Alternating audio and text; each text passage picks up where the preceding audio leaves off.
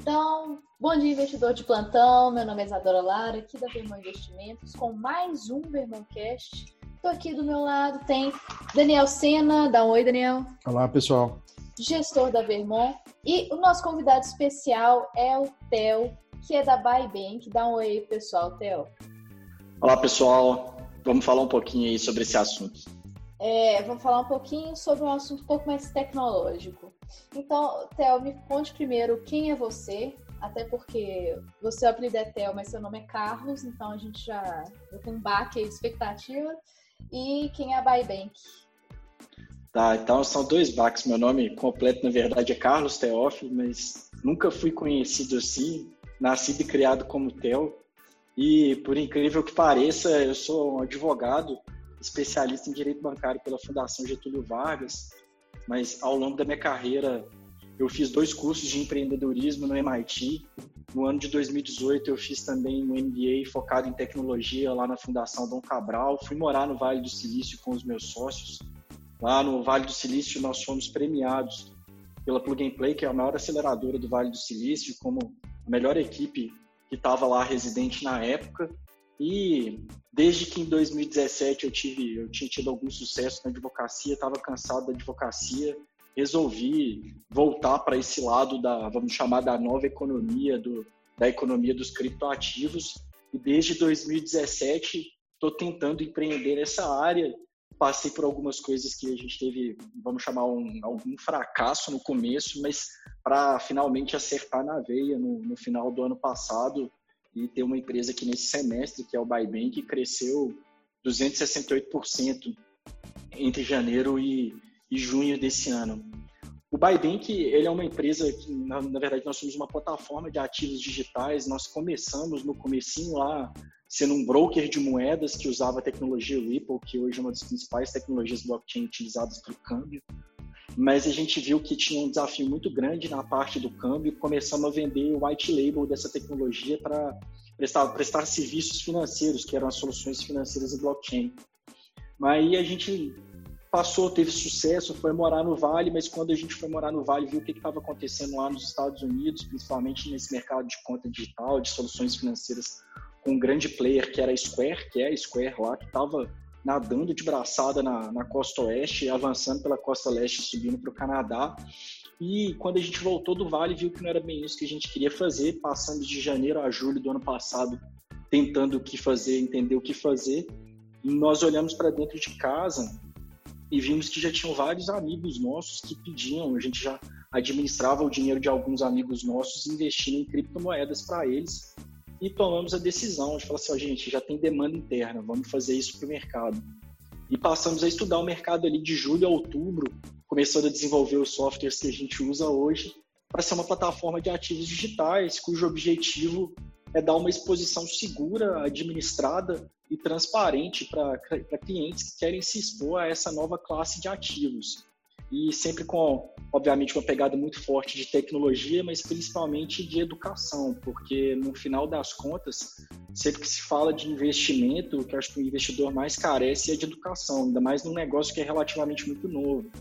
Apesar do Bitcoin, que é o grande expoente desse mercado, sei lá, do ano de 2008, já tem 12 anos aí de história, a verdade é que o mercado de criptoativos começou a ser alguma coisa a partir do ano de 2017. Então, é uma história bem recente e é um pouquinho sobre isso aí que a gente vai começar a falar agora. Quanto tempo vocês ficaram no Vale do Silício, Theo? A gente ficou um mês no Vale do Silício. No mês de dezembro, é, eu fiquei um pouquinho mais que os meus sócios, eu fiquei quase 60 dias lá nos Estados Unidos, porque eu também depois passei um tempo em Nova York, mas todo mundo ficou um mês junto lá. Legal, bacana. Uma imersão, né? É, assim, é, foi, foi uma experiência bem interessante. A gente ficou lá, até pegou o feriado do Thanksgiving. A gente acha que só no Brasil tem esses feriados que param tudo, mas o Thanksgiving lá nos Estados Unidos foi bem interessante, que a gente estava morando num apart hotel lá que nós alugamos. Aí a moça perguntou pra gente assim, eu até, até me lembro, na véspera do, na véspera da semana do Thanksgiving, a Thanksgiving é sempre numa quinta-feira. A moça falou: oh, vocês já abasteceram a geladeira de vocês? Não, não, por quê? Vai no supermercado todo dia e compra. Não, Semana que vem é Thanksgiving, não funciona nada, nem farmácia funciona aqui nos Estados Unidos, você tem que sair e comprar tudo. E assim, foram essas, dentre outras coisas, que a gente conseguiu ver lá e principalmente viu também uma realidade onde que o capital é muito abundante para você poder começar qualquer projeto. E pode ver um pouco que a diferença que isso aí que faz nas empresas. Agora, Theo, entrando no assunto propriamente dito, começando pelo mais básico, a gente fala de criptoativos, criptomoedas inclusas, é, a gente parte da tecnologia chamada blockchain, né? que é a tecnologia que viabiliza todos esses tipos de negócio. Explica para o nosso ouvinte o que, que é o blockchain, que tecnologia que é essa? Tá. Daniel Isa, o blockchain ele é a solução de um problema computacional muito antigo que impedia a disrupção do mercado financeiro. Se vocês forem olhar para outras indústrias, indústria do entretenimento, educação, é, viagens com Airbnb, transporte com, e logística com Uber, o, os mercados se descentralizaram e os serviços tornaram-se mais digitais, mais tecnológicos. O mercado financeiro, para ele se descentralizar, ele passava pela solução de dois problemas, que um é como que você confiava em agentes num sistema descentralizado, porque um dos grandes papéis de você ter administrador, custodiante, corretora, banco e XPTO é você ter agentes de confiança, porque os bancos de dados centralizados tinham esse problema, e o outro era o problema do duplo gasto. O que, que era isso? Imagine que o Daniel me mandou um documento de apresentação da Vermont, um PDF. Na hora que o Daniel me manda esse documento por PDF por e-mail, você tem ali uma duplicação desse arquivo. Esse arquivo continua no computador do Daniel e ele passa a existir também no computador do Theo. Isso aí é um problema tecnológico muito antigo chamado duplo gasto. Então, para você fazer transações financeiras pela internet, você precisava resolver a, a, confiança em agentes descentralizados e o problema do duplo gasto. Muitas tentativas foram feitas de de se resolver esse problema, mas até 2008, em outubro de 2008, com a publicação do, do artigo Bitcoin a Peer-to-Peer Electronic Cash System, ninguém tinha conseguido resolver esse problema.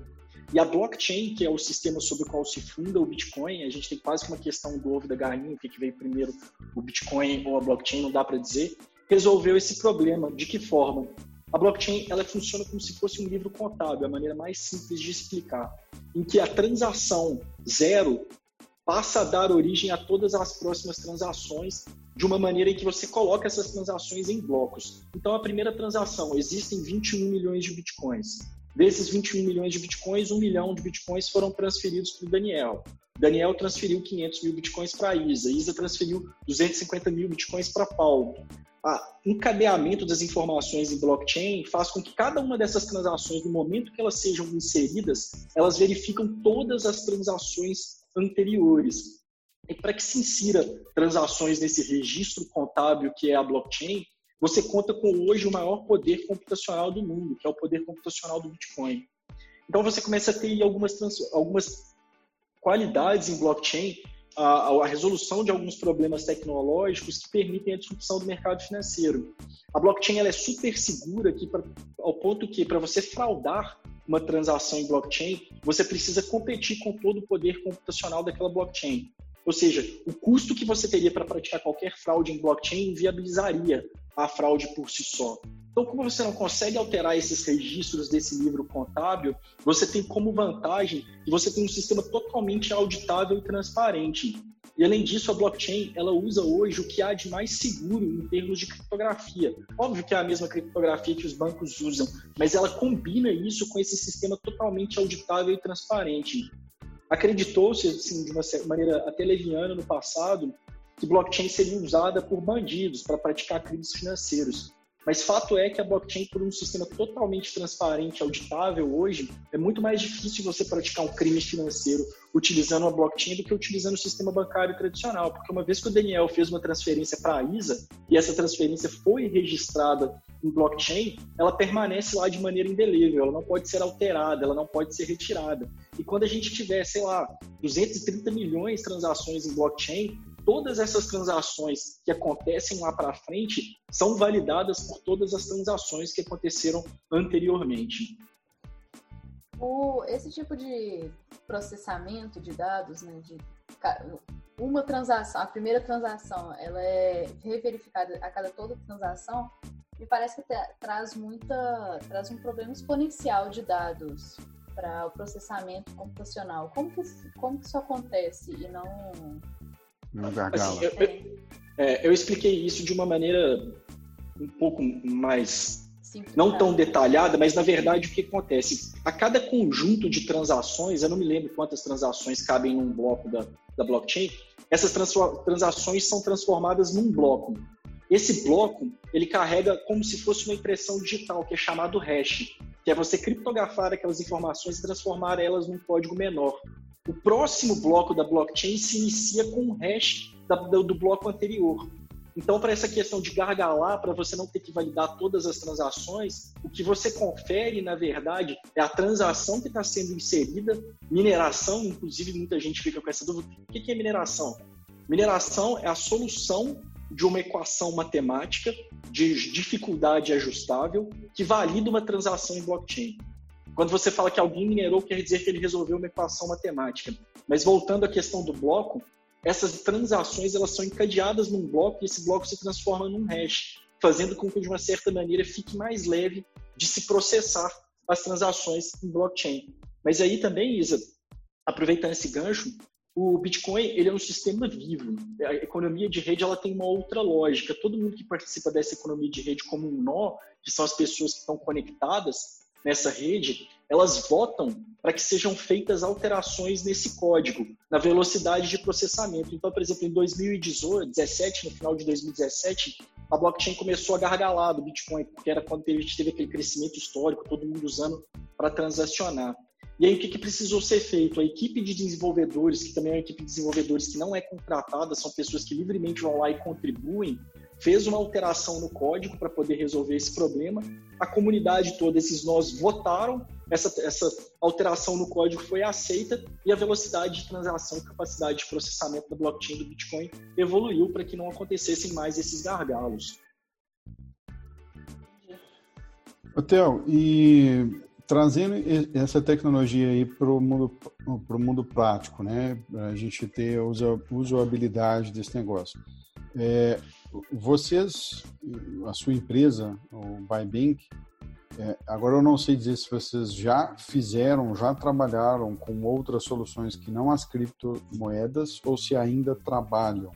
Fala exatamente para a gente os serviços que vocês já prestaram dentro desse é, universo de blockchain e o que vocês e com os quais vocês trabalham hoje em dia nós nascemos como uma software house, na verdade nós nascemos como um broker que utilizava a tecnologia Ripple para fazer câmbio de moedas, a gente trabalhava só com moedas que a gente chama no mundo de cripto de fiat, ou seja, moedas é, fiduciárias emitidas por países, mais de 43 moedas, além da, das moedas cripto, que permitia as pessoas fazerem trocas em questão de segundos. Disso aí a gente evoluiu para uma software house que desenvolvia soluções variadas em blockchain.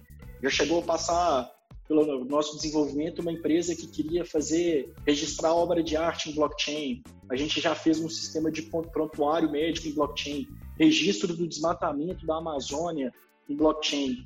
E esse, o nosso foco era sempre o mercado financeiro, que era onde que a gente tentava focar os nossos esforços de venda, mas por, um, por questão estratégica, essa vertical da empresa ela foi, foi cancelada. A gente não desenvolve mais externamente. Hoje, o nosso serviço especificamente é, assim, por falta de melhor nome, ele é uma carteira administrada de criptomoeda.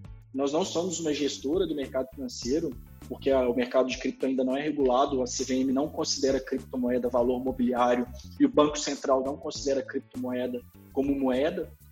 Então, ainda é, você ainda está num, numa situação sui generis, mas na prática o que a gente faz hoje exclusivamente é trazer as pessoas que querem investir nesse mercado e montar as carteiras delas nesse mercado, analisando as criptomoedas que estão à disposição dos ativos digitais e a partir disso montando a carteira delas de uma maneira muito simples. O... E assim, como você já tem um, uma expertise em vários momentos né, do blockchain, várias vários projetos diferentes, eu queria saber como que você vê a adoção do blockchain no mercado financeiro, assim, em geral. Pois é, assim, só para dar exemplos grandes, hoje todas as transações de câmbio de pessoa jurídica feitas pela mesa do Itaú e do Santander, são, elas já usam a blockchain da Ripple. A MoneyGram, que é outra grande casa de câmbio, também já usa a blockchain da Ripple. A Remessa Online usa a blockchain da Ripple. Assim, Existem várias outras iniciativas, tem uma outra iniciativa que chama Corda, que é um consórcio entre Banrisul, Banco do Brasil, e eu vou me esquecer o terceiro banco, que também usa a solução blockchain como maneira de preservar a integralidade dos dados, como maneira de você ter transparência e auditabilidade. O Pix, por si só, não está sendo anunciado como uma blockchain, mas ele usa a mesma lógica da blockchain. O Pix é um novo sistema de pagamentos do Banco Central, em que todos os bancos são nós de uma rede de transações financeiras. Isso aí a gente está falando só de mercado financeiro. A gente já tem cases de uso da Bosch, da Volkswagen, que estão. A Volkswagen, por exemplo, ela tem parceria com uma empresa que se chama IOTA, e ela vai usar a tecnologia blockchain para transformar o carro do, da pessoa através da internet das coisas também numa carteira de meio de pagamentos, de forma que seu carro tem lá como se fosse acesso à sua conta bancária, explicando de uma maneira muito simples. Você chega para abastecer seu carro, uh, você uh, coloca gasolina e o pagamento acontece automaticamente, é uma transação que acontece de maneira instantânea. Você tem projetos hoje de seguros feitos em blockchain, que o seu carro é, acoplam-se alguns sensores no seu carro, se o seu carro sofreu alguma avaria, aquelas, aqueles sensores já leem todas aquelas avarias, já mandam aquilo para uma empresa de seguro, como você sabe que não tem como violar, não tem como fraudar, é tudo 100% auditável, a seguradora já te manda para a oficina, já faz o pagamento, tudo sem a interferência das pessoas. E o mais propriamente dito, e até já entrando num outro ponto, é que as pessoas, assim, criou-se o, uma ideia de que criptomoeda é projeto de dinheiro digital, mas criptomoeda hoje é um termo lato senso para se referir a qualquer tipo de ativo transacionado no blockchain. Hoje nós já temos empresas que emitem suas ações na forma de tokens ou na forma de criptomoedas. Nós já temos dívidas de empresas que são emitidas na forma de criptomoedas. Há é, cotas de fundo de investimento, o BTG, por exemplo, ele tem um fundo de investimento imobiliário que ele é 100% negociado na forma de token. Então, quando a gente fala hoje de criptomoeda, apesar do Brasil engatinhar, Suíça está muito adiantada, Portugal está muito adiantado, os Estados Unidos estão muito adiantados, Japão só tem isso, China só tem isso. Mas quando a gente designa criptomoeda, a gente está designando a mesma classe, ou melhor, uma nova forma de se circular os mesmos ativos que já existem na economia tradicional, mas em blockchain. É, é quase que está sendo criado nesse momento um mercado financeiro paralelo em que esses tokens circulam em cima de blockchain. Orotel, interessante tudo isso que você falou. Você discorreu aí sobre uma série de exemplos é, em que a gente tem a adoção da tecnologia de blockchain, é, além do mercado financeiro, né? Como a situação que você falou até de veículo, por exemplo. É, até para o nosso ouvinte entender, eu já tinha ouvido falar do termo tokenização que é você pegar algum tipo de ativo e ter ele dentro do universo é, do blockchain, né? Você ter dentro dessa, dessa tecnologia.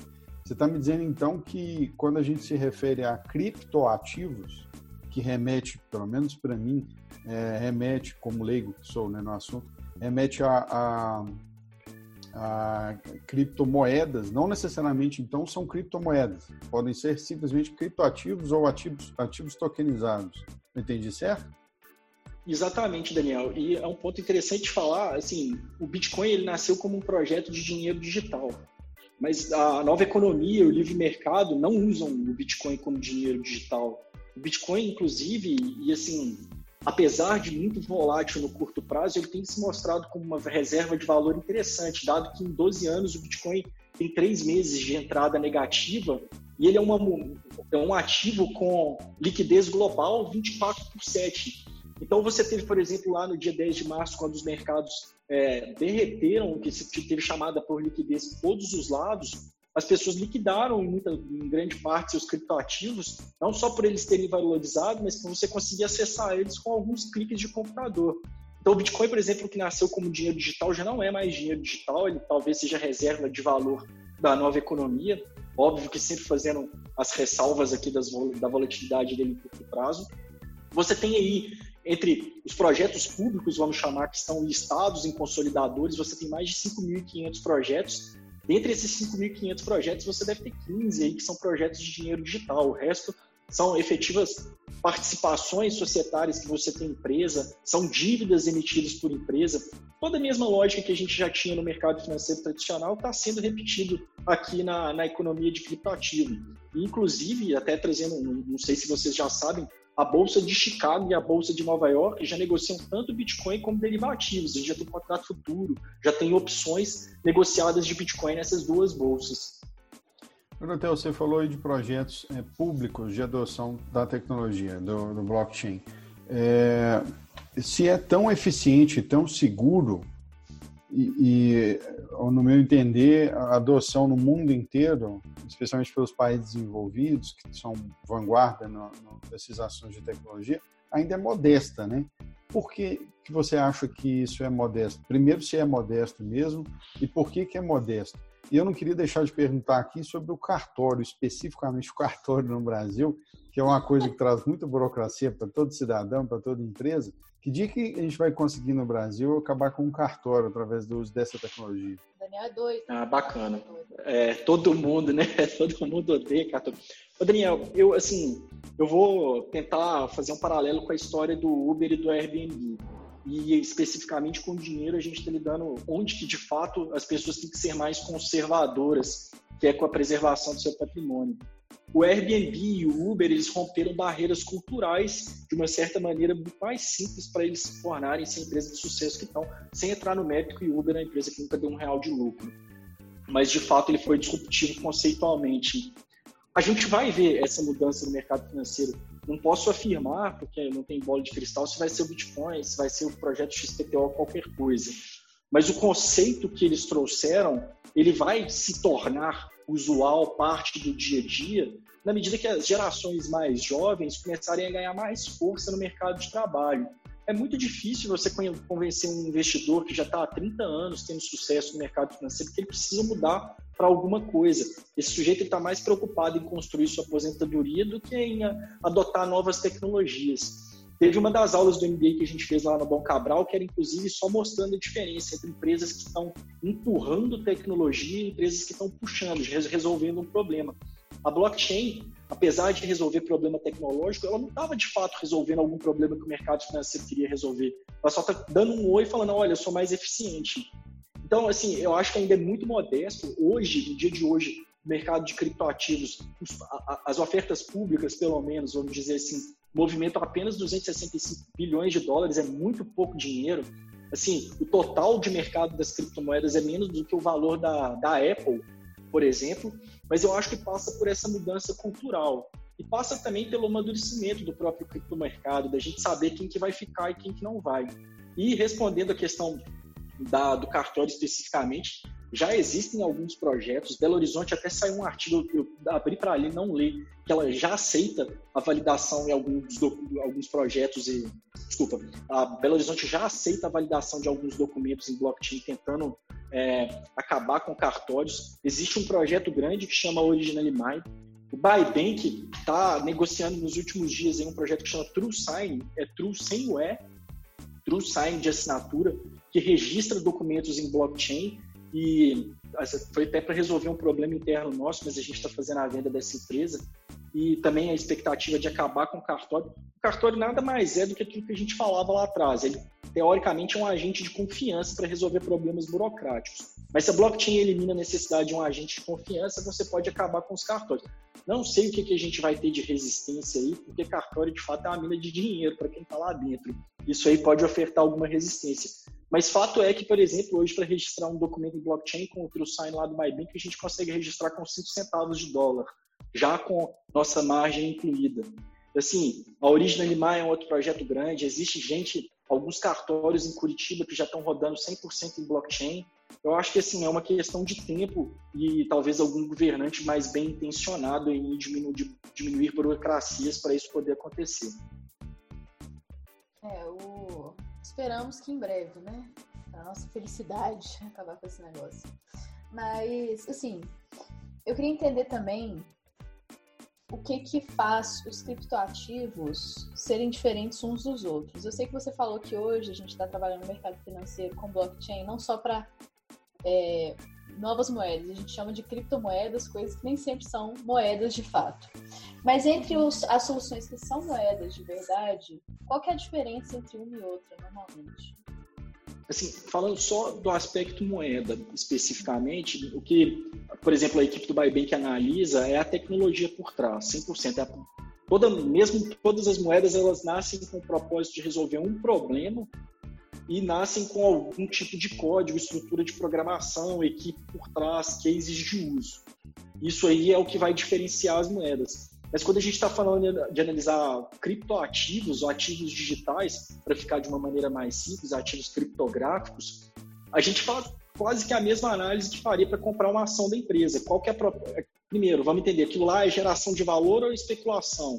Se é geração de valor, por que, que aquilo vai gerar valor? Quem que está comprando? Quem que está usando? Quem são as pessoas que estão por trás daquele projeto? Quais são os fundamentos? O que, que aquilo teve de crescimento?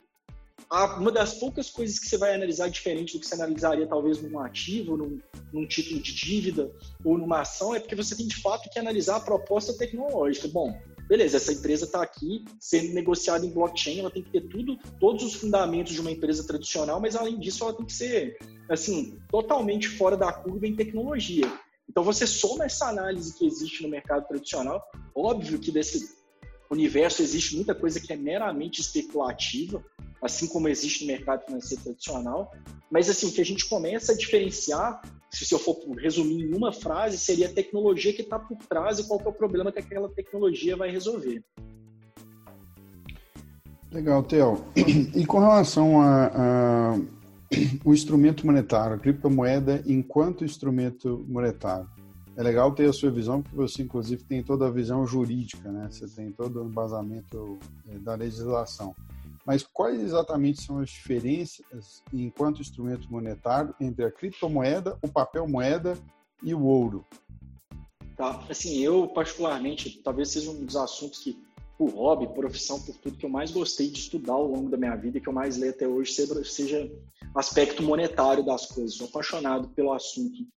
E você sabe bem também, Daniel, você é um economista brilhante, que existem aí algumas teses a respeito do que é moeda. A gente sabe que o conceito final das contas, unidade contábil, reserva de valor e meio de pagamento, é aquilo que você busca em característica de moeda, mas existem alguns economistas também que falam que moeda nada mais é do que como se, tivesse, é como se ela tivesse natureza parecida com uma commodity. Ela é como se fosse uma mercadoria. E dentre as mercadorias, ela é a mercadoria mais líquida da própria economia. Quando eu estudei história do ouro, por exemplo, para eu e os meus sócios investirmos em ouro, você vai ver que a história do ouro é bem isso ele já era o ativo, ele já era a mercadoria mais demandada da economia. As pessoas queriam ouro por vários motivos, principalmente por luxo, frugalidades no passado. E a partir de ser o ativo mais líquido da economia, ele se tornou a principal moeda. Existem algumas outras coisas, na minha opinião, que, de, que, assim, que fazem uma criptomoeda ser mais eficiente. Um, a criptomoeda ela tem divisibilidade perfeita. Ou seja, você pode fracionar ela em quantos milésimos, centésimos de unidade você quiser. Tanto ouro como papel moeda. O papel moeda especificamente você tá, nasce limitado quais vão ser as frações. E o ouro você tem um aspecto físico. A maleabilidade das criptomoedas, ou melhor, a transportabilidade também delas é mais eficiente. O ouro é muito difícil você transportar para lá e para cá, ao passo que as criptomoedas elas são 100%, estão 100% na nuvem, né? elas são todas digitalizadas. A fungibilidade das criptomoedas também é perfeita, você consegue trocar elas instantaneamente, elas são totalmente substituíveis. Outro aspecto que o ouro e o papel moeda não têm. Em termos, no final das contas, o que falta para a criptomoeda, na minha opinião, é que de fato exista, para a criptomoeda se tornar uma moeda, é que de fato você passe a usar ela como meio de troca mais líquido da economia. Não basta servir como unidade de conta, que ela serve, não basta servir como reserva de valor, que ela também serve ela se tornar uma moeda, ela precisa de fato começar a ser usada. Como as pessoas acreditam muito na valorização, as pessoas compram e encarteiram suas criptomoedas, elas não estão dispostas ainda a chegar ali e liquidar suas criptos para pagar um café. Enquanto isso não acontecer, dentro desse conceito, desse tripé do conceito de moeda, ela não, de fato não vai ser uma moeda, ela é qualquer coisa que ainda não é uma moeda. Mas, olhando só as características técnicas que uma boa moeda tem que ter, ativo mais líquido da economia, maleabilidade, fungibilidade, divisibilidade, elas já nascem mais eficientes que tanto o ouro quanto o papel moeda. Bom, obrigado pelo elogio aí, antes de mais nada, meu caro. É, com relação a cripto enquanto investimento, queria que você falasse para a gente quais são as, os, as formas de se investir em criptomoedas. Eu queria que você falasse especificamente é, também sobre a arbitragem, que acho que é um ponto muito interessante. Aí eu me refiro ao mesmo ativo negociado em países diferentes, em condições diferentes, abrindo espaço para arbitragem e chegando no, no seu BBDA. Conta um pouquinho para a gente sobre tudo isso. Tá, assim, é, vou até contar um caso da primeira vez que eu comprei criptomoeda junto com, com os meus sócios. Eu lembro que sexta-feira, no final da tarde, eu olhei lá o preço das criptomoedas. Recordei no sábado, não sei porquê, acho que estava o primeiro site aberto no computador. Eu falei, esse negócio variou. Aí eu lembro que eu peguei o telefone e falei, ô Guerra, Bitcoin tá variando, não tá parando de preço, não. O que que tá acontecendo? Ele falou assim, é, cara, é 24 por 7 no mundo inteiro, não para, não. Eu, como assim? Como é que eu vou administrar? Não vou conseguir dormir nunca mais. 24 horas por dia, todos. Ele é essa, não conseguiu. E assim, isso aí, eu vou começar pela arbitragem para depois entrar nas estratégias de investimento. É a primeira experiência econômica global, ela efetivamente acontece no mundo inteiro. Basta você ter um dispositivo com acesso à internet, ela é 24 horas por dia. E, de fato, como eu coloquei alguns minutos atrás, é um mercado muito pequeno, de market cap total 265 bilhões de dólares. Como você está operando no mundo todo, existe a questão da disparidade cambial entre as moedas fiat, as moedas emitidas pelos estados. Isso faz com que existam oportunidades também nas criptomoedas. Essas estratégias de arbitragem, elas já foram maiores do que, do que são hoje, porque as corretoras, os brokers de criptomoeda têm tentado usar estratégias de digital fence, eles colocam cerca digital para permitir que você do Brasil não acesse o book lá do Azerbaijão, por exemplo, mas elas ainda são possíveis. O que a gente consegue, por exemplo, que é uma das coisas que o Bybit faz muito bem feitas, não é necessariamente arbitrar o Bitcoin em si, a gente consegue arbitrar real e dólar. Às vezes a gente consegue pegar a disparidade no câmbio do real e dólar por conta da oscilação do preço do Bitcoin. E aí, falando de estratégia de investimentos, assim, quando a gente vai analisar, a gente, o BBDA especificamente, ele tem uma tese longa, a gente acredita nesse mercado, acredita no que, que ele vai ser para o futuro, a gente gosta muito de dolarizar parte dos nossos investimentos. Eu vou falar, assim, vou usar a primeira pessoa falar para mim, porque na verdade os meus recursos dos meus sócios, na maioria do nosso capital está no nosso próprio uh, no nosso próprio produto para mostrar para os clientes que a gente acredita. E o que a gente faz, além de encarteirar essas posições desses criptoativos, olhando para eles com esse olhar que eu falei, a gente olha para um criptoativo igual se estivesse olhando para uma empresa, fica em cima e tudo mais, a gente coloca um pouco de inteligência para poder fazer algumas operações de swing trade. Essas operações nunca são de alta frequência, a gente usa robô só para dar dinamicidade, não para fazer análise específica, tem sempre um humano tomando decisão. Depois, na hora que a gente for falar um pouco de, de fundo quantitativo, até entra nisso. Mas o que a gente faz no BBDA é: acredito no fundamento desse, desses e desses projetos, vou colocar eles em carteira. Qual que é o tamanho da exposição e qual a exposição que eu vou ter em cada momento? A gente utiliza um pouco de análise técnica para aumentar ou reduzir a exposição. E como criptomoeda é um mercado muito volátil, o que a gente tem feito para gerar valor para os nossos clientes é utilizar operações estruturadas. Como eu falei, a gente tem mercado spot, tem contratos futuros e tem opções no mercado de cripto. O investidor que começa a colocar dinheiro em criptomoeda, o que, que acontece com ele? Ou ele fica numa euforia e quer tirar o dinheiro dele todo e colocar em cripto, porque entrou e começou a ganhar muito rápido, ou ele quer tirar o dinheiro dele todo rápido, porque ele entrou, tomou 5% na cabeça e já quer sair. E aí a nossa proposta de valor na nossa gestão são usar esses instrumentos que já existem mais maduros e tentar reduzir a volatilidade. Então, se você for pegar o Bitcoin, que é a principal referência do mercado, quando o Bitcoin cai, as carteiras dos nossos clientes, refletidas até no BBDA, que eu já falo dele daqui a pouco, as carteiras dos nossos clientes caem muito menos. Na hora que o Bitcoin sobe, as carteiras sobem menos também. Mas com essa soma de defender bem na queda, a gente consegue fazer alfa no Bitcoin, a gente consegue performar acima dele no médio prazo. Então, aí já puxando o gancho para poder explicar do BBDA, BBDA é o nome que a gente deu ao índice que são que é, que é a média das carteiras administradas dos nossos clientes. A gente pegou as, pega as carteiras dos clientes, repete a mesma estratégia para todo mundo com o uso de tecnologia e transforma isso num índice que os clientes podem acompanhar em tempo real. Qual é a posição da carteira, quais são as operações que estão sendo feitas, quais são os indicadores técnicos. No nosso site tem tudo isso em tempo real. Rentabilidade, você acompanha o Sharp, você acompanha a volatilidade, você acompanha o beta, tudo para tentar dar transparência para os clientes nesse mercado. E BBDA é Buy Bank Digital Assets, é o nome que a gente deu para esse índice que reflete as posições dos nossos clientes. É, você já cortou a pergunta do Daniel aqui, ele está até meio triste agora.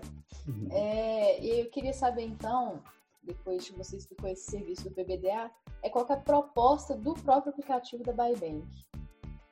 Hoje o aplicativo da Bybank, ele é a maneira que a gente tem de dar transparência para os nossos clientes disso aí, é como ele acompanha a carteira dele em BBDA.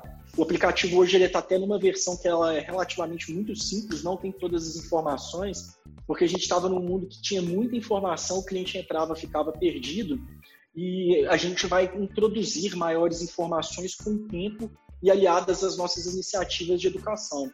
Mas no, no futuro, assim, talvez num futuro de médio prazo, a gente quer que o, o aplicativo do Bybank seja a plataforma de investimentos do nosso cliente. A gente acredita muito no, no, modelo de hedge fund, a gente quer levar uma estrutura de investimentos diferenciada para os nossos clientes, que dentro da mesma plataforma ele consiga comprar os melhores produtos ou fundos de renda fixa, de ações, e também fazer a sincronização com esse mundo de ativos digitais. A proposta é que no futuro não sei se vamos chegar a ser um banco, mas está o mais perto possível de um banco de investimentos e que o cliente tenha ali dentro da mesma plataforma acesso às melhores opções do mercado financeiro. E falando no mercado financeiro, assim, uma pergunta um pouco mais difícil para você, que é o que, que você vê no futuro aí do mercado de moedas e criptomoedas? Até complementando, Theo, essa pergunta da, da Isa, a gente sabe que é, a maioria esmagadora da base monetária do mundo, ou seja, do que existe de dinheiro no mundo, tanto em reais, quanto em euros, quanto em dólares, é, já é digital. Né? O papel moeda ele é muito pouco representativo, as, as cédulas mesmo estão circulando. É, quando a gente pensa em futuro, em criptomoedas no futuro, ou a transformação das moedas atuais, eventualmente, não sei, é, em criptoativos também, ou criptomoedas que sejam, através da adoção das tecnologias de blockchain. Como é que você enxerga esse futuro? Assim, Adriano, eu vou. Essa é a pergunta de um, um bilhão de dólares, né? Se eu tiver essa é a resposta. Mas eu vou tentar fazer um exercício aqui de futurologia, que é o seguinte: primeiro, eu me arrisco, arrisco me dizer que a gente vai ver um, mundo mais descentralizado e que as moedas, mesmo as moedas emitidas por Estado, o dólar, o real e quaisquer outras, que elas vão vai existir mais competição entre elas, que uma das coisas que a tecnologia vai permitir é isso, uma maior competição entre as moedas. Hoje, preponderantemente, o dólar é a referência global. A maior parte das dívidas corporativas, a maior parte das dívidas de estados estão em dólar. O euro, logo no seu lançamento, teve muita força, mas já não tem essa mais essa expressividade hoje. Eu, Theo, particularmente, eu gosto muito do franco suíço e da libra esterlina, mas de fato nada se compara ao dólar. E o que eu acho que, assim, tentando arriscar em termos de futuro de mercado, de moedas ou criptomoedas ou ativos digitais, é uma maior, uma maior competitividade global entre quaisquer que seja. Eu acho que vão existir iniciativas de moeda privada. É, a Libra tentou dar o primeiro passo, recuou, mas outras virão. A gente, por exemplo, tem lá em Honduras uma cidade chamada Próspera, que é uma, a primeira cidade privada do mundo, a Charter City, é uma cidade que é toda regulada contratualmente. Eu acho que a gente vai acontecer isso a economia ela vai ficar um pouco menos intermediada e um pouco mais livre, que a gente vai poder ter o Banco Central Europeu competindo com o Banco Privado de Belo Horizonte em termos de qual moeda é a melhor. E eu digo que essa a tecnologia blockchain ela permite um negócio que é mais interessante ainda, na minha opinião, que é de fato uma acesso global a produtos de investimento e uma liquidez mais eficiente desses produtos.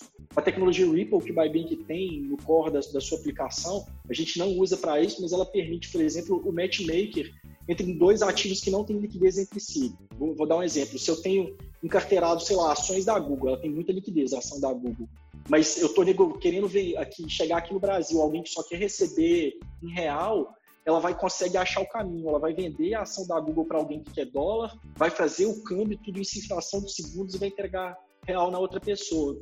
Então, o que eu acho que a gente vai ter que as criptomoedas vão permitir é uma maior mobilidade global do capital e uma maior competição também entre os investimentos. Eu não vou precisar. Hoje, vocês trabalham muito bem com investimento no exterior. Você sabe o tanto que é difícil achar o caminho para o dinheiro do investidor lá no exterior e o tanto que o investidor Sim. pequeno não consegue.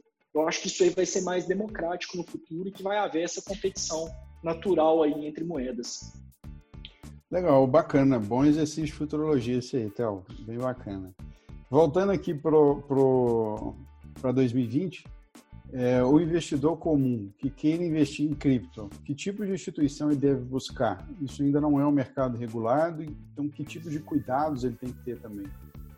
Tá. Ô, Daniel, antes de buscar qualquer instituição, eu acho que, e Isa também, o investidor tem que buscar a educação. Eu, particularmente, sou um fã de investimento assessorado. A minha tese pessoal é que a pessoa vai enriquecer na vida fazendo aquilo que ela faz melhor. O médico clinicando, o engenheiro fazendo projeto, é, o vendedor vendendo. A assessoria de investimentos, ela existe, uma gestora de investimentos existe justamente para isso. Você tem aí dentro da Vermont uma equipe enorme de pessoas qualificadas que vivem 24 horas, nos momentos que elas estão acordadas pensando em investimentos. Então, no final das contas, o que a gente precisa de, de, boa assessoria nem se discute. Mas antes de você até buscar uma assessoria, você precisa entender o que, que é esse mercado, quais são as propostas de valor. Tem muito conteúdo no YouTube, já tem muito conteúdo escrito também, todo mundo está falando sobre isso toda hora. Você precisa primeiro entender, eu acredito nisso, isso é o futuro. Agora que você acredita nisso, aí sim passe a buscar players de confiança. Falando um pouco do, do mercado do, do Brasil especificamente, a gente vive uma situação meio sui generis. A CVM, como ela não considera a criptomoeda valor mobiliário, ela não permite investimento direto em criptomoedas no Brasil por meio das estruturas do mercado financeiro.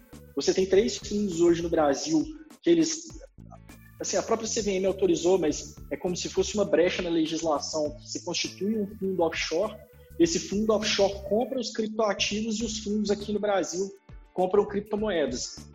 É um veículo de investimento? dentro das possibilidades do mercado financeiro é, particularmente, não é o que nos brilha mais os olhos, porque a proposta de valor de criptomoeda, de blockchain, é ser mais acessível, é ter menos intermediários. Existem algumas outras soluções também. Eu cito uma empresa de, que é uma grande parceira nossa, que é a, assim, talvez seja um dos grandes nomes hoje do, do, mercado de criptomoedas, que é a Transfero, que é uma empresa suíça que está operando aqui no Brasil. A Transfero fez uma consulta pública na CVM no modelo de operação delas, que é o mesmo do Bybank, então não há problema nenhum investidor que quiser alguma coisa um pouco mais disruptiva. Essa consulta gerou jurisprudência da CVM. A Transfero é uma empresa super séria, a gente gosta bastante do pessoal de lá, eles são parceiros nossos. Mas assim, desculpa aí vender um pouco o peixe do Bybank também nesse momento, olhando a comparação do BBDA com todos os outros índices que são gerados por esses fundos, por todos os outros resultados, Bybit hoje é com conforto a melhor plataforma de, vamos dizer, gestão de investimentos em ativos digitais do Brasil. Em termos de entrega de resultado, o tripé que o Bybit fundo da empresa, nós somos fundados num tripé muito simples: geração de valor para o cliente, geração de valor para os acionistas e perpetuação no tempo. Hoje, o Bybit só não é mais antigo do que a Transfero, e com certeza no aspecto de geração de valor para o cliente, os números são públicos no nosso site, a gente está muito à frente do, dos concorrentes. Mas respondendo o, o, assunto especificamente, procurar a instituição é muito difícil, procure educação e aí você vai saber quais são os critérios que você tem ou não para escolher Bybank, escolher transfer, escolher os outros players aí do mercado. É, e essa educação, você tem algum canal que você indique para as pessoas procurarem? Algum, alguém que fala sobre isso, seja no YouTube ou algum site? A gente tem, tem um canal, o nosso próprio canal, ele chama Falando de Investimentos, youtube.com Falando de Investimentos. Tem muita coisa no YouTube. Eu vou, preferir não dar recomendação de ninguém, porque, além da gente, porque assim, apesar de eu gostar de alguns conteúdos, tem algumas coisas que são faladas que eu discordo, às vezes tem oferta de algum outro produto que, que a gente não acredita. É, para quem é de Belo Horizonte especificamente, eu me, me tornei colunista da 98. Da 98 eu tenho uma coluna no jornal deles de quinta-feira pela manhã, no Central 98. E tem um programa nosso também que vai no YouTube e nas plataformas digitais da 98, que a gente está sempre falando sobre isso aí. Por incrível que pareça, a partir de amanhã a gente está soltando um curso básico sobre investimentos em criptomoedas, então vai estar à disposição também. Mas, assim, eu acho que é complicado eu recomendar algum canal de educação como filtro. Ah, não, tem uma pessoa que é muito séria que eu posso recomendar, talvez tenha escrito o primeiro livro em língua portuguesa sobre Bitcoin, que é o Fernando Urich. O Fernando Urich ele já foi sócio da XP, hoje ele é até agente autônomo lá na Libertas Investimentos, mas ele é um cara que é super sério, muito bom. E o Thiago César da Transfer também veio de mercado financeiro tradicional, ele, é, ele é muito bom, ele é tranquilo de as pessoas poderem procurar. Legal, Theo. Então, e fala para a gente um pouquinho agora também sobre é, os fundos quantitativos. Você citou aí o, o Hashdex, é, você falou de fundos que, que são, já são distribuídos no Brasil, dentro dessa estrutura de investir através de um fundo estrangeiro, né? Constitui-se um fundo no exterior, o fundo daqui investe lá, para que ele sirva de canal. Mas como é que você vê o futuro dessa indústria? É, o que, que você acha que falta para ela se desenvolver ainda mais? Daniel, assim, fundo quantitativo especificamente, aí falando da minha tese um pouco dos meus sócios, o que acontece? Estudando um pouco de estatística, a gente formou a tese que eventos de cauda longa no mercado financeiro, eles têm impacto muito grande na carteira de investimentos dos clientes. E os fundos quantitativos, embora a gente tenha operado um fundo quantitativo nosso privado por quase três anos, os fundos quantitativos eles não conseguem operar bem em eventos de cauda longa, que são basicamente os outliers, o momento que o mercado dá um crash, uma subida. É, essas estatísticas, esses pontos fora da curva estatística, eles atrapalham muito os fundos quant. Eu gosto muito, por exemplo, da tese da Bridgewater. Eles não são um fundo quant propriamente dito, eles têm um processo decisório todo humano. Acho que a maioria das pessoas já deve ter lido, se não recomendo que leia o livro Princípios do Rei Dário, que no começo eles explicam sobre isso. Eu gosto quando há a combinação ser humano tomando as decisões de investimentos, porque o ser humano ele tem a, ele consegue captar o outlier, ele consegue entender o que está acontecendo no mercado. Eu gosto muito de quando isso se soma com o quantitativo. O quantitativo nada mais é do que você mandar o computador fazer uma análise estatística e passar a atuar com a análise estatística. E se a gente sabe que os eventos fora da curva, que os eventos de cauda longa causam muitos danos na carteira, a gente tem que olhar com ressalvas para o mercado de quantitativo. Não é que eles não sejam bons, longe disso, eles são ótimos, é bom talvez você começar a olhar com cuidado, mas a gente precisa ter algumas ressalvas com eles. Não vou lembrar agora o nome, mas quando a gente tinha o nosso próprio fundo Quant rodando e a gente estudava outros, eu esqueci o nome do banco, mas tinha um banco londrino que tinha um fundo Quant que estava dando resultados absurdamente bons e eles tiveram que parar a operação desse fundo Quant porque eles não conseguiam explicar para o cliente por que, que eles estavam ganhando tanto dinheiro. Então eles tiveram que parar. Assim, eu acho que há muita possibilidade no futuro, mas desde que, aí é uma ressalva minha pessoal, exista sempre o ser humano operando por trás. Eu conheço algumas pessoas aqui de Belo Horizonte, pessoas muito sérias que estão rodando fundo quantitativo com essa proposta. Tem a ação humana e o quant vem para tra trazer mais eficiência na montagem ou aumento, aumento ou diminuição das exposições dos clientes nesse mercado. É uma coisa é fato, esses fundos estão ficando cada vez mais complexos, né, Théo? Agora, entrando especificamente no quantitativo, que se propõe investir em criptoativos, esses ainda, a gente está falando da indústria pequena ainda, né? ainda mais modesta, ainda menor número de, de, de fundos disponíveis. O que, que você me diz sobre esses especificamente? Fundo quantitativo de criptomoeda, e, me desculpe se alguém, assim, até gostaria que alguém me provasse ao contrário, porque a gente operou fundo quantitativo em ações e não conseguiu repetir para criptomoeda, não funciona. Não funciona. Assim, em longo prazo, assim, imagina o mercado financeiro tradicional, evento de cauda longa te dá problema. Em criptomoeda, você tem evento de cauda longa a cada três semanas. Então, acaba que os resultados desse fundo, de desse fundo quantitativo para criptomoeda, na nossa opinião, eles realmente não, não são bons. Eles expõem o cliente desnecessariamente ao risco de cauda longa. Porque a gente, assim, pensa, Daniel, que 2 bilhões de dólares movimentam o mercado 10% para cima ou 10% para baixo, dependendo do ativo que você está falando. Assim, volto a dizer, a nossa opinião, gostaria de, de mudar de opinião porque a gente tem tudo pronto. Mas em criptomoeda especificamente a gente não gosta. Theo, mas só para ficar claro, quando a gente fala da estratégia que vocês chamaram de BBDA, ela não poderia ser replicada através de um fundo formal, um fundo quantitativo? diferente de, de, carregar a terminologia quantitativo, né? Um fundo que se propõe a fazer investimentos análogos ao que faz o BBDA. Sim, sim. Falando do fundo de investimento, se a gente fizer essa estrutura, fundo de, desculpa, FIC, que compra cotas de um fundo no exterior, é totalmente replicável. A estratégia do BBDA é 100% replicável por um fundo. Hoje ela é feita individualmente de carteiras porque existe essa barreira regulatória da CVM de não permitir que sejam feitos investimentos coletivos. A gente precisa tratar cada cliente individualmente, mas a estratégia do BBDL é 100% replicável por um fundo, é um objeto de desejo nosso, a gente espera conseguir realizar isso rápido. Uhum.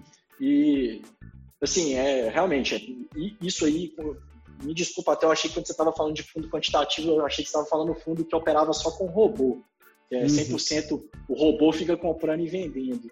Mas eu Mas, queria saber dessa de... parte também, sua resposta foi ótima. Eu também gosto muito do, do, do, trabalho do, do Ray Dalio. É, de fundo regulado especificamente, é, é, é um sonho nosso para um, um futuro próximo e a gente espera que exista também uma flexibilidade da CVM de oferecer melhor opção para o investidor. Vamos pelo caminho que tem hoje para ser perferido, mas a CVM baixa as exigências regulatórias, porque não justifica o investidor brasileiro pagar mais caro do que o investidor americano, sendo que tem uhum. gente boa aqui no Brasil capaz de fazer isso. Uhum. Bom, passando para uma parte mais pessoal aqui agora, já que você falou do Ray Dalio, o Ray Dalio é nosso ídolo master aqui, a gente queria saber é, quem te inspira como executivo. Pois, é, assim, essa questão é, é complicada. Eu gosto da, da, ideia de muitas pessoas. Tem que selecionar a pessoa, incorporar ideias numa pessoa.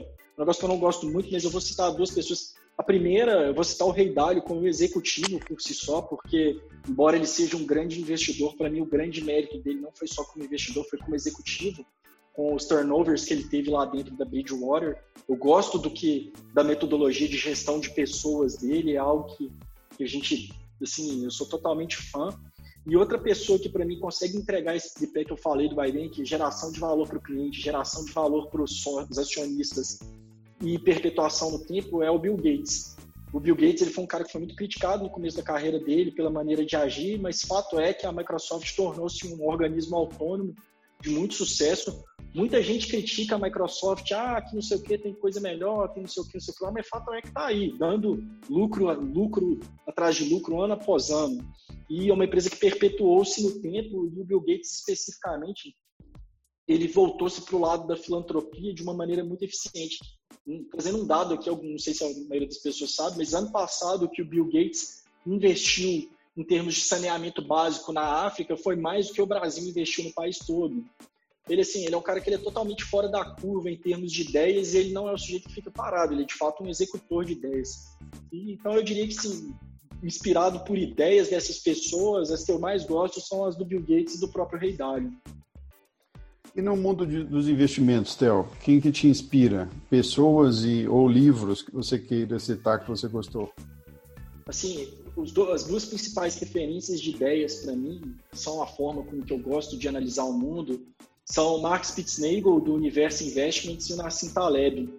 O Universo Investments, muito pouca gente conhece, muito pouca gente conhece o livro The Dow of the Capitalism, que é do Mark Spitznagel. Infelizmente, ele não está traduzido para português mas o, o Mark ele vai analisar a, a, relação do crescimento de pinheiros e como que isso afeta o universo dos investimentos. Fica parecendo conversa de coach quântico, mas o universo investments, se você for procurar a tese de investimentos dele aí, procurar os resultados, quando o mundo todo caiu no mês de março, o universo conseguiu atingir um resultado de 4 mil por cento. E o mestre do Mark Spitznagel, quem trabalhou com ele muitos anos, foi o Nassim Taleb, que é um sujeito também que ele passou por Wharton, passou por grandes bancos de investimento, e a tese dele, embora ele seja um grande matemático, ele seja brilhante em termos de estatísticas, está totalmente voltada para o lado mais filosófico. Ele vai analisar muito comportamento humano, vai analisar muito questões casuísticas e o projeto dele especificamente, que é o, são uma série de livros, que é o Projeto Incerto, que começa lá com Iludidos pelo Acaso, passa pelo é, Arriscando a Própria Pele, Cisne Negro e Antifrágil, para mim hoje assim são a maior lição de vida de qualquer pessoa que quer investir ou que quer mudar, assim, promover mudanças pessoais na própria vida pode ter. Porque ele vai mostrando justamente é, aqui que eu estava falando aqui dos eventos de cauda longa e como que eles afetam ou não os portfólios de investimento e não só como é que eles afetam o portfólio de investimento, como que eles afetam a nossa vida também. Assim, é, são as ideias que eu mais gosto, são especialmente dessas duas pessoas aí. É óbvio que tem, tem muita coisa, tem muita gente boa. O, o livro que me levou a me interessar por economia, por exemplo, foi o Freakonomics, que também são de dois autores, Stephen Dubner e o Steve Levitt, que eu acho que é o nome deles. Mas, assim, eu gosto muito de quem consegue entender que economias não são números, né? Economias são pessoas. E, para mim, são eles que traduzem bem isso aí. O Rei Dalio, especificamente, não preciso nem falar dele, né? Os resultados da Bridgewater como hedge fund falam por si só. É, eu acho que ele foi brilhante em vários aspectos, mas eu, eu nomeio ele mais como executivo competente e não é que ele não seja um grande investidor, claro que ele é totalmente fora da curva, mas pensando como ideia, conceito de ideia, eu acho que começar pelo Taleb, pelo Mark Spitznagel e depois ler o Rei Dalio vai até ajudar você a ver que o, o Rei Dalio ele está no nível mais pragmático, o, o Spitznagel e o Taleb eles são níveis mais abstratos das ideias que o Rei Dalio executa muito bem. Muito legal. Eu não tinha conhecido, não conhecia esse livro, The Down of Capitalism. Eu até marquei aqui para ler. É, o, o, Ray Dalio tem um livro muito bom também, que é The Big Debt Crisis, né? Que também não é traduzido para o português, mas que é um dos melhores dele. Vale muito a pena.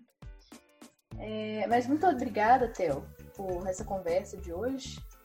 Conversa interessantíssima. Dava para ficar aqui a noite inteira, Theo. É. eu que agradeço a oportunidade aí de falar. Vocês só perguntaram de coisas que eu gosto de falar: monetarismo, ideias, criptomoeda, investimento. Assim, é o que eu passo 24 horas por 24 horas, é exagero, porque a gente tem que dormir, né? Algumas 4 horas aí. Mas o resto do meu dia eu tô, tô me dedicando bem a estudar. Legal, muito obrigado pela aula. Valeu demais. Ah, que é isso. Obrigado Até a vocês, próxima, gente. então. Até a próxima. Tchau, tchau. Valeu, Theo. Um abração. Gente. Até mais. Um abraço.